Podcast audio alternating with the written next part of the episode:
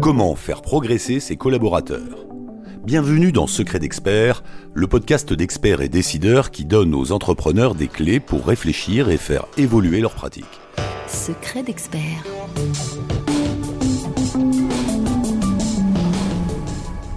Dans cet épisode, nous explorons avec vous un sujet stratégique, comment faire progresser ses collaborateurs.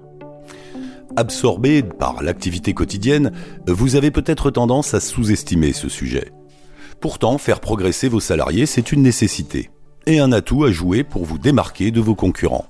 Leur permettre de développer de nouvelles compétences, de mettre à jour ou de perfectionner leur savoir-faire et d'améliorer leur savoir-être, c'est bénéfique pour eux, mais aussi pour l'entreprise et à plusieurs niveaux. C'est un levier de compétitivité et de performance.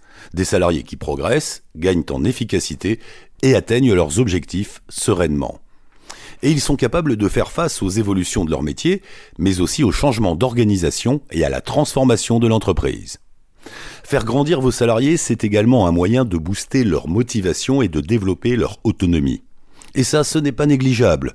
D'un point de vue pratique, vous pouvez ainsi déléguer certaines tâches plus facilement mais aussi d'un point de vue stratégique. Vous pouvez profiter de cette occasion pour vous lancer dans de nouveaux projets plus ambitieux. Et enfin, dernier avantage, une entreprise qui fait progresser ses collaborateurs, qui les encourage à enrichir leurs connaissances, c'est aussi une entreprise qui fidélise plus. Cela diminue le risque de voir vos salariés partir à la concurrence, car ils ne se sentent pas appréciés à leur juste valeur. Gardez-le en tête, surtout si vous évoluez dans un secteur où la pénurie de talents se fait sentir.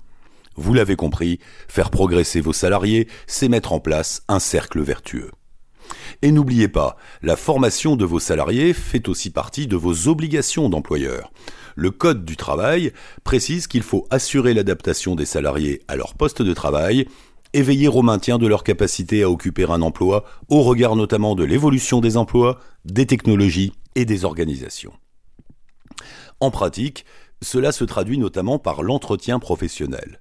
Vous avez l'obligation d'organiser tous les deux ans un entretien avec chaque salarié pour faire le point sur ses perspectives d'évolution professionnelle et ses besoins en formation. Un entretien bilan est lui prévu tous les six ans.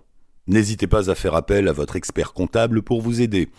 Il pourra aussi vous conseiller si vous souhaitez mettre en place un plan de développement des compétences dans votre entreprise et vous renseigner sur le financement des formations, les certifications, etc. Ne pensez pas à la progression de vos salariés comme une charge supplémentaire, c'est un investissement, un investissement profitable pour vos salariés, votre entreprise et vous-même. Le recours à un spécialiste ne sera sans doute pas du luxe. Digital learning, micro-learning, blended learning, les anglicismes ont fleuri et est difficile parfois de s'y retrouver.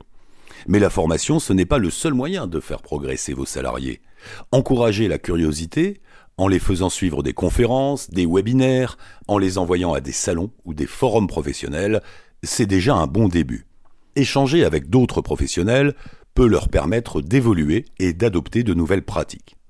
Et en interne, vous pouvez aussi faciliter la transmission des connaissances en misant sur le mentorat. L'objectif Créer un binôme entre une nouvelle recrue et un collaborateur senior.